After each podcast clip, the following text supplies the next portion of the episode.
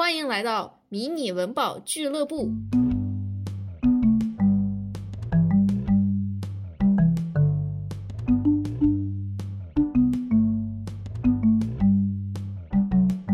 大家好，我是雨飞。大家好，我是阿慈。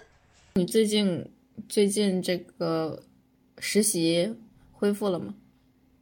还没有，下下周再上两天班儿，然后就是放假。放了假之后，等到明年再看看怎么安排吧。嗯嗯，但是咱们宇飞要说一下呀，你现在实习嘛，对吧？给大家讲一讲你什么感受？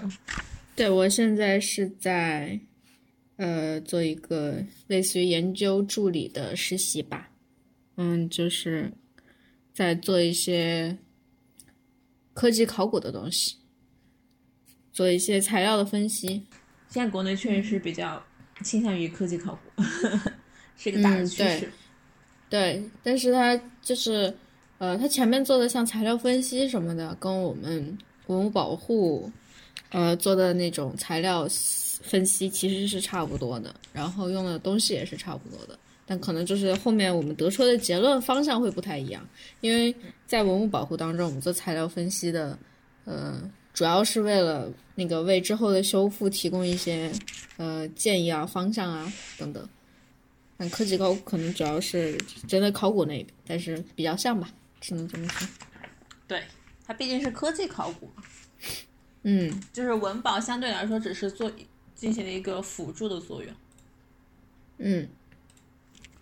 嗯，那今天我们就言归正传，来跟大家聊一聊我们今天要呃讨论的一个话题呢，就是前不久是吧？我们嗯呃前不久我们文保这个学术界呢一个比较大的一个活动，就是 IIC 进行了二零二零年的一个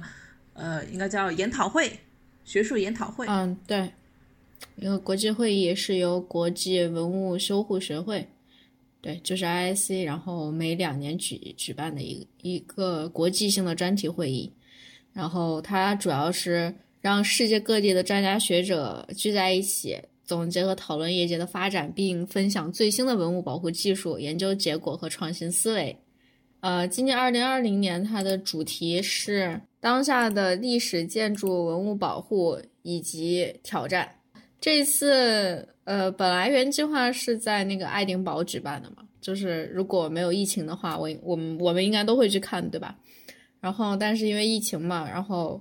呃，也没有延期，倒是就是直接把它挪到了线上，这样让所有那个在不同国家的人不用那个东奔西跑或者是怎样，然后就可以在家在电脑上就可以看这这一次会议。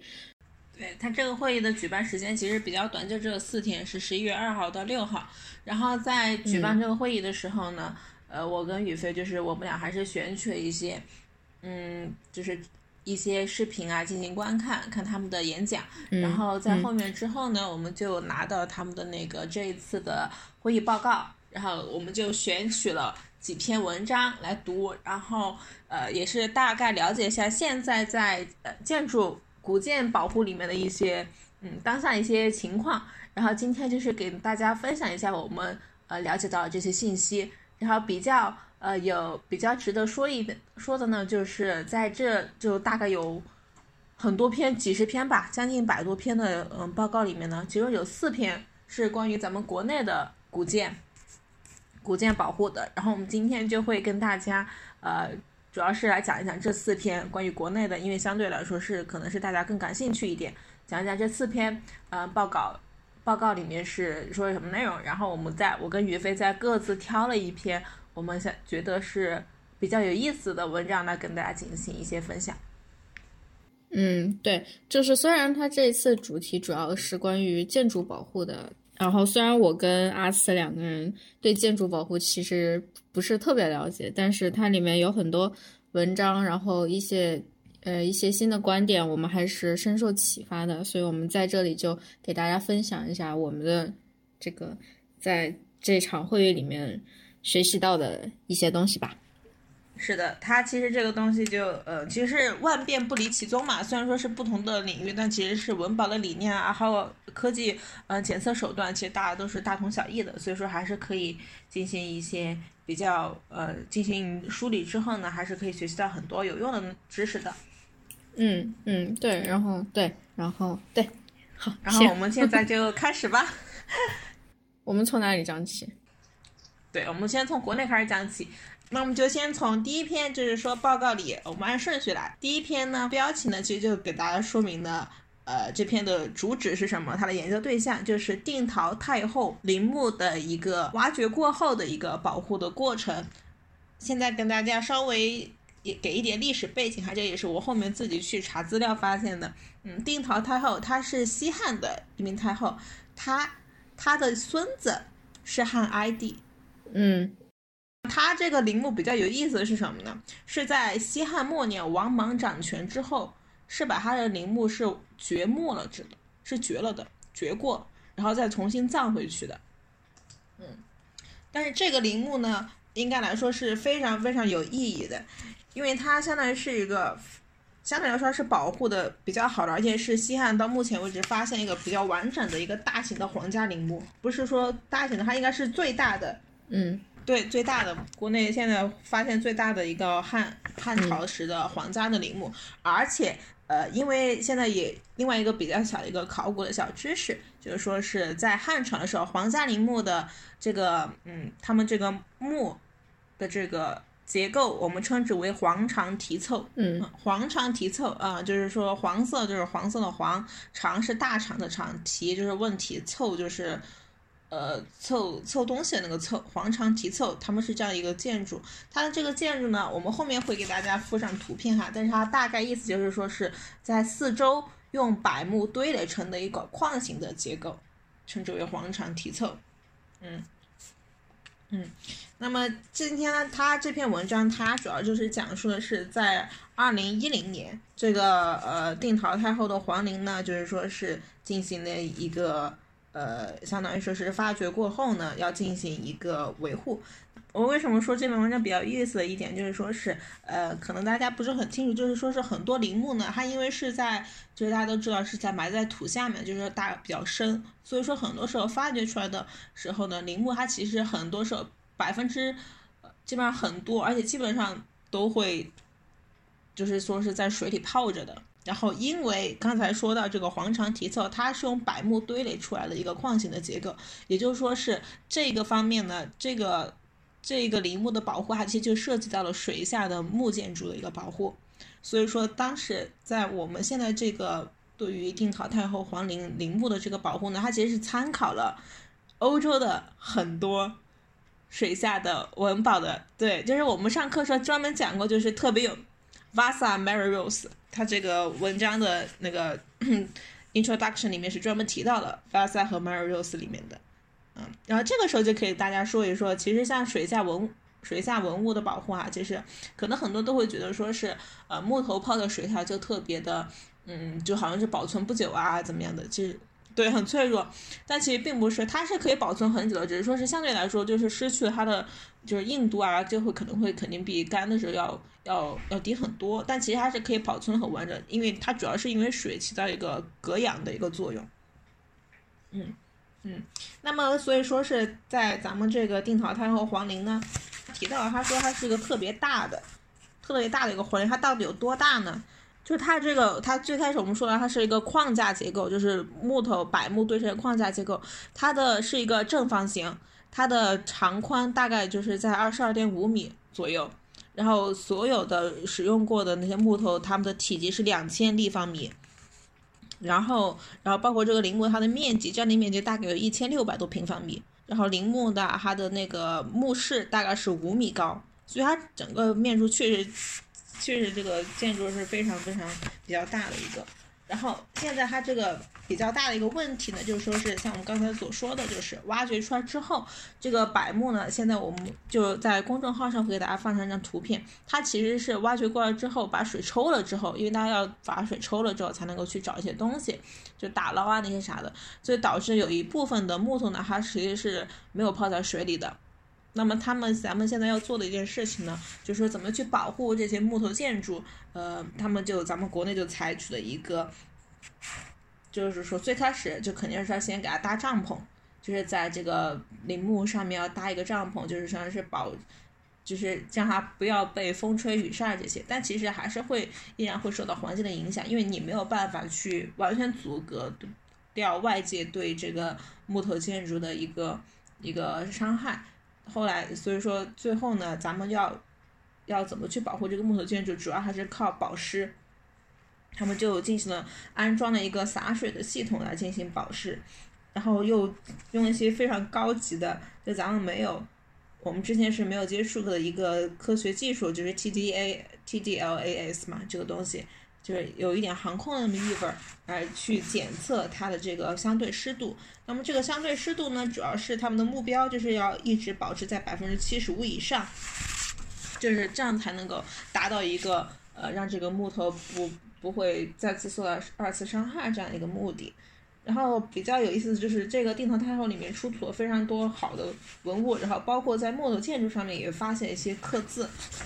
它这个是文章里面专门提到了一些，就比如说是发现什么叫“补空一所”，嗯，广寸长三分。这个我不知道我断句对不对哈，反正这个东西大概就是记录当时修建陵墓的一个建筑过程，它可能是因为它里面提涉及到一些尺寸方面问题，可能就是在讲这个怎么搭建这个结构啊之类的。那么也就是说是啊，主要它这个字是用墨写在上面的，而且竟然还能保存下来。对，还能保存下来，就其实是非常非常不容易的，而且它也是相对于是当时对当时这个建筑有一个比较生动的一个。呃，记录这其实还是很有意思的。那么，所以说这篇文章呢，它主要就是讲了一个定陶太后它的发掘过后之后的一个保护过程，就是通过保湿这个手段来进行保护。然后后面呢，嗯，咱们这些专家学者呢也提到了一些问题，就是其实也是涉及到咱们之前所提到的文保理念的。他们就是在讨论定陶太后皇陵的这个何去何从，对吧？有的人就说的是，他应该是就是就是就放在原地。对吧？就主要是因为它本来是在这个地方发掘出来的，那么咱们的目标呢，就是说是把它保护在原地，原地保护，这也是也是咱们文保里面的一个经常提到的一个点，就是 in situ 这个东西。然后，但是有些人就说呢，因为这个定陶太后，它其实是非常有历史价值的，然后像是可能是出于一些对于大众的一些呃科普的一些想法，他们就想的是可以把它拆除。拆掉之后呢，再搬到博物馆里面，但这些都是需要咱们去非常非常仔细的，然后小心的去思考，定陶太后到这个定陶太后皇陵到底该怎么样去处理。但是目前为止，因为咱们这个 I C 的它的主题就是讲的是当下的事情，他们当下就对定陶太后皇陵就做一个这样的一个处理，也相当于是跟大家简单科普了一下水下的对于水下木建筑的一个。嗯，保护是怎么做的？主要的、主要的目标或者说主要的手段就是通过保湿来保持原样。嗯，哦，这里补充一点，在看了这篇那个会议文章和他们的那个海报之后，我对他们这个项目非常的感兴趣，所以就是查阅了一些资料，啊，然后回答了我一些 当时的一些疑问，就比如说大家都知道山东冬天应该是会比较冷的嘛。呃，如果在这个喷水的过程中没有一些温度的，没有一些保温措施的话，那应该会结冰吧？我当时是这么想的。查阅资料之后发现，他们在这个墓，呃，挖的这个墓穴上面是盖了一个棚子，然后这个棚子经过这个环境监测，确定是这个棚子是保温的，所以即便是在炎热的夏天或者是寒冷的冬天，它这个墓穴里面的温度不会有。较大的波动，于是这个温度也不会影响这个喷水的这个环节。呃，除此之外，他们由于这个呃工程量很大嘛，然后还有很多呃新技术啊，嗯，是在验证过程当中，他们就做了一些相关的实验，就比如说关于使用 PEG 加固保水木头的这个实验，实验结果也还比较不错。嗯，但是截止。至少截止到二零一八年吧，他们可能还没有，嗯，正式开展关于这个加固啊、拖延啊等等的工作。嗯，我后续也会持续关注这项，呃，这个项目。嗯，因为毕竟这个，呃，水下文物保护也算是未来我们一个关注点吧。行，那下一篇嗯，下一篇按照咱们这个顺序，下一篇呢就是咱们就离开了山东，咱们来到了辽宁。然后第二篇，咱们第二篇就来到这个辽宁。辽宁这一个项目呢，它主要是讲的是，它其实主要是一个反思。它这个标题呢还是挺长的，叫做 Deterioration caused by a new support layer bonded with ex explosive adhesive to the Marapentis and Fengguo tem temple in 辽宁义县 China。嗯，他意思就是说是呢，它是一个呃。这篇文章它主要是相当于是进行一个反思，要去反思在八十年代的时候，呃，有一个文保的一个措施是运用在了，是运用在了这个奉国奉国寺的壁画上面的。他们主要是对于它的这个叫什么粘合剂进行了一个分析，然后当因为它当然主要是当时的技术，包括各种的。呃，技术啊，还有理念没有跟上，就导致了它的这个粘，当时采用的这个粘合剂呢，对于壁画其实是造成了一定的伤害的。然后就是说，在现在呢，咱们回过去去看，去反思当时的这样一个粘合剂的技术出现什么，他们的为什么会出现这样的一个问题，然后，然后为什么出现了什么样的状况，然后为什么会出现这样的问题，这就是这篇文章主要是讲的就是这样一个事情。嗯。那现在跟大家先做一个嗯比较简简，先做一个简单的这个介绍啊，就说是这个，这个就是说是奉国寺这个壁画呢，其实是非常非常有历史价值的，因为它主要是包括了三种壁画，呃，有的壁画，比如说飞天啊这些造型的壁画是来自于辽代的，嗯。还有的来自于元代，还有的来自于明代，所以说它的历史文化价值是非常大的。然后这壁画的总面积呢，呃，就是就光只是来自于元朝时候的面积，它就大概有四百平方米，一共包括了二十幅图片，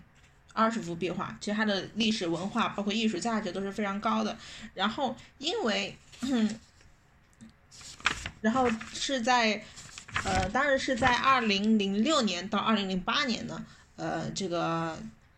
天津大学还包括非常有名的咱们那个西安，呃，西北大学啊，他们就对于这个奉国寺呢进行一个比较全面的一个呃体检，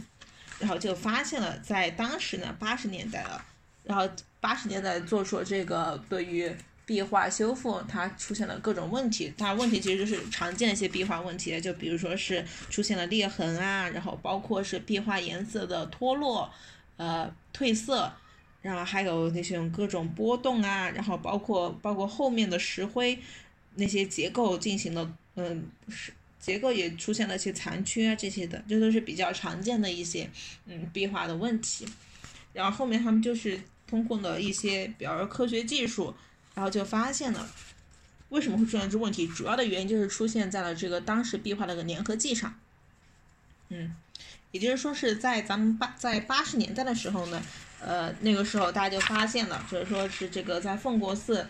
呃，里面这个大雄宝殿，它主要就整个的修复主要是针对大雄宝殿，大雄宝殿的柱子，它的底部出现了一些老化，就是咱们得换柱子了。然后于是呢，在换柱子的同时，或者说加固柱子的同时呢，他们就对壁画也进行了一些，像是顺手就进行了一些修复。主要的针对的对象呢是南面的壁画，就南面的墙上的壁画，大概有呃十十十多幅，十多幅的样子，呃十八幅，十八幅壁画的样子。他们的最开始采取的措施呢，就是说是把这十八幅壁画先从墙墙上摘下来，然后在南面开门，啊完了之后呢，再把这个壁画又重新放回去。放回去的时候呢，他们采取就是说，这个时候你又涉及到了壁画的粘剂粘合的这么一个呃步骤。那么这个时候他们采取的材料呢，就是就是环氧树脂加上玻璃纤维布。其实这两种这两种呃材料结合在一起是强度是比较强的，就说是其实是理论上来讲是可以呃让这个壁画就是比较好的固定在这个墙面上。但是呢，因为当时有点过强了吧。对，也可能是过强，因为大家必须要注意到，就是咱们这个粘合哈，就是在文保里面有一个呃有一个，比如说一个原则，就是说粘合剂它的强度相对来说要低于这个被粘的这个东西。对，也就是说是当如果，也就是这个其实是比较好理解，就是说是你这个东西如果太强的话，但是当如果这个东西受到损害，往往是被粘这个物体受到伤害。大家可以想象一下，反正这个粘合剂可能还不会出什么事情，因为它强度够强嘛。对，所以说咱们这个原则一个比较呃经典的一个原则就是说，这个粘合剂相对来说选取的要弱一点，但是它这个强度可能是过强了。然后二一个呢就是呃他们当时是少了一个催化剂，嗯，那么这个催化剂缺失了这个催化剂之后，就导致了这个呃这个当时这个粘合剂就是这个环氧树脂。不论是它的那个，那个叫什么热什么，热热热胀系数，对吧？不管是它热胀系数，还有它其他的一些方面的性能上面，就跟它的原建筑的材料，就是说，整个的嗯情况就并不平衡，所以就导致了后面呃这个粘合剂。它的这个体积缩小，产生了各种的裂缝啊，这些啥的。这个呢，就是当这个就是这篇文章里面主要提到了一些东西，就是说是粘合剂的一些选择的，或者说是处理上的一些漏洞，就导致了整个壁画的一个出现了二次的伤害。那么现在这个问。然后可能大家会问了，应该怎么去处理？其实这个处理起来，我个人认为是非常非常复杂的，因为我们后面会给大家放一张图，大家就会看到这个粘合剂它的位置，它其实在壁画以下，啊，在墙体建筑之上。也就是说是，如果你要去处理它，或者说是要把这一块粘合剂给清理掉，你必须要去摘壁画。摘壁画可能相对来说是一个比较呃比较危险的一个行动行为。所以说是这个东西要，如果要在一起进行处理的时候呢，那么就就像这个文章里面所提到的是，就一定一定要保证，一定要保证不伤害壁画，也不能够去伤害这个建筑结构。所以这个东西其实是一个比较难以操作的，但是也是后面咱们的考古或者说是文保工作者需要去克服的一个难题。那么这篇文章大概就讲一个这么一个情况。哦，那他讲的就是。原来的一个那个方法的反思，对，就是说它的它的主题就是说是呃这个这个这个嗯之前八十年的这个这个 treatment 这个文保这个方案出现什么样的状况，然后为什么会出现这样状况？但是呢，具体的解决这个解决这个问题的方案没有提出来，因为它现在还是一个难题。嗯，确实挺难的。嗯，这个。环氧树脂不是一个很好，就用不好的话，清除的材料。这环氧树脂没有用好的话，就并不是一个非常友善的一个材料。虽然它确实强度是挺强的，对，倒是这个东西就让我想起来之前的，就这个就进退两难，就想起之前意大利有一个发现，一个嗯嗯，他当时就是说是你知道达芬奇，达芬奇有一幅画。有一幅画呢，就是说是一个没有完成的，他经常有很多画没有完成嘛。然后他有一幅没有完成一幅集体画，就是很多个人物的那种。然后他这个画一直都没有人发现在哪里，反而是后面那个勃朗特就仿了一幅啊。那大家都是通过勃朗特的那幅才知道，原来达芬奇画过一幅这样的画。然后但是原画一直没找到。完了之后，后来就是说是大概也是在一四年、一五年左右的时候，有一个呃艺术史学家，他呢就发他就。根据各种文献记载啊，包括啥的，他就觉得是可能是在佛罗伦萨的那个老的那个市议厅、市政议厅里面的一个墙后面。他说可能那幅画在那儿，但是呢，大家都选择了一个，因为他当时做了个检测，就发现那那幅那堵墙后面有一个中空的一个中空的一个空间，也就是说是那个墙后面还有一堵墙，他就这个意思。然后他认为达芬奇的画可能就在后一堵墙上面。然后完了之后呢？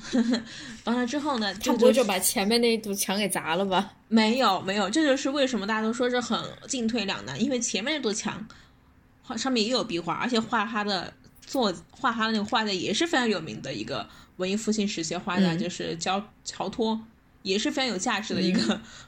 然后大家都说是你不知道后面到底是不是达芬奇啊，而且乔托画也其实也有很多很好的价值啊。然后像就是像这么一个问题，就说是是想刨开看看，但是又又不敢把前面那座墙给挪走啊，这个样子的，所以还是比较有意思。嗯嗯，这个就是通过艺术史的学习，然后就进行发现了一个考古，还有一个文保的一个 一个话题。神奇。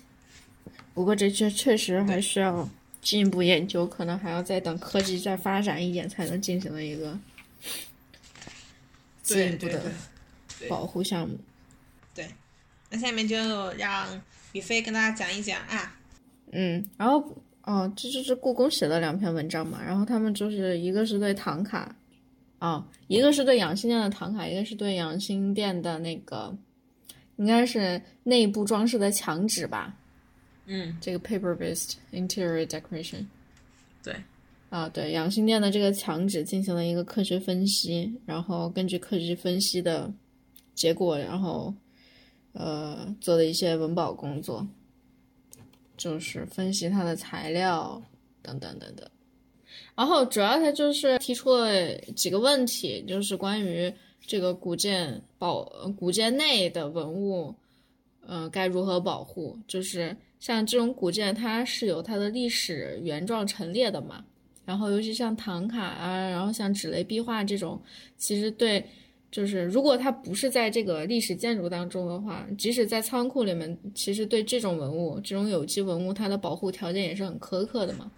但是像历史建筑的话，像传统历史建筑，它就很难做到一个特别好的，就是一个密闭的空间呀，然后。怎么怎么样？就是有那种检测的东西，所以这算是一个挑战吧。就是它这个故宫的呃文物修复师在这两篇文章当中提到的一些，就是现在还未解决的问题。嗯，所以这也是挺有意义的。其实我们之后也可以可以考虑一下，对，在呃中国古建啊当中是该如何做这种环境。监测，还有预防性保护。对，因为你不能够把这些东西全部就摘下来放在博物馆里。对，而且主要是啊，对，然后像中国的这个气候环境跟国外气候环境也不太一样，因为国外可能就是他们做历史建筑内部的这个环境控制啊等等，预防性保护可能做的比较多，但是就是我们主要是木质建筑嘛，然后他们是石质建筑，然后可能这。是有一有一定的区别的，也许我们可以借鉴一些他们的做法，但是我们更要，嗯，这叫什么？结合自己的实际情况，然后做我们特色的文物保护。科学发展观，好，嗯嗯，对。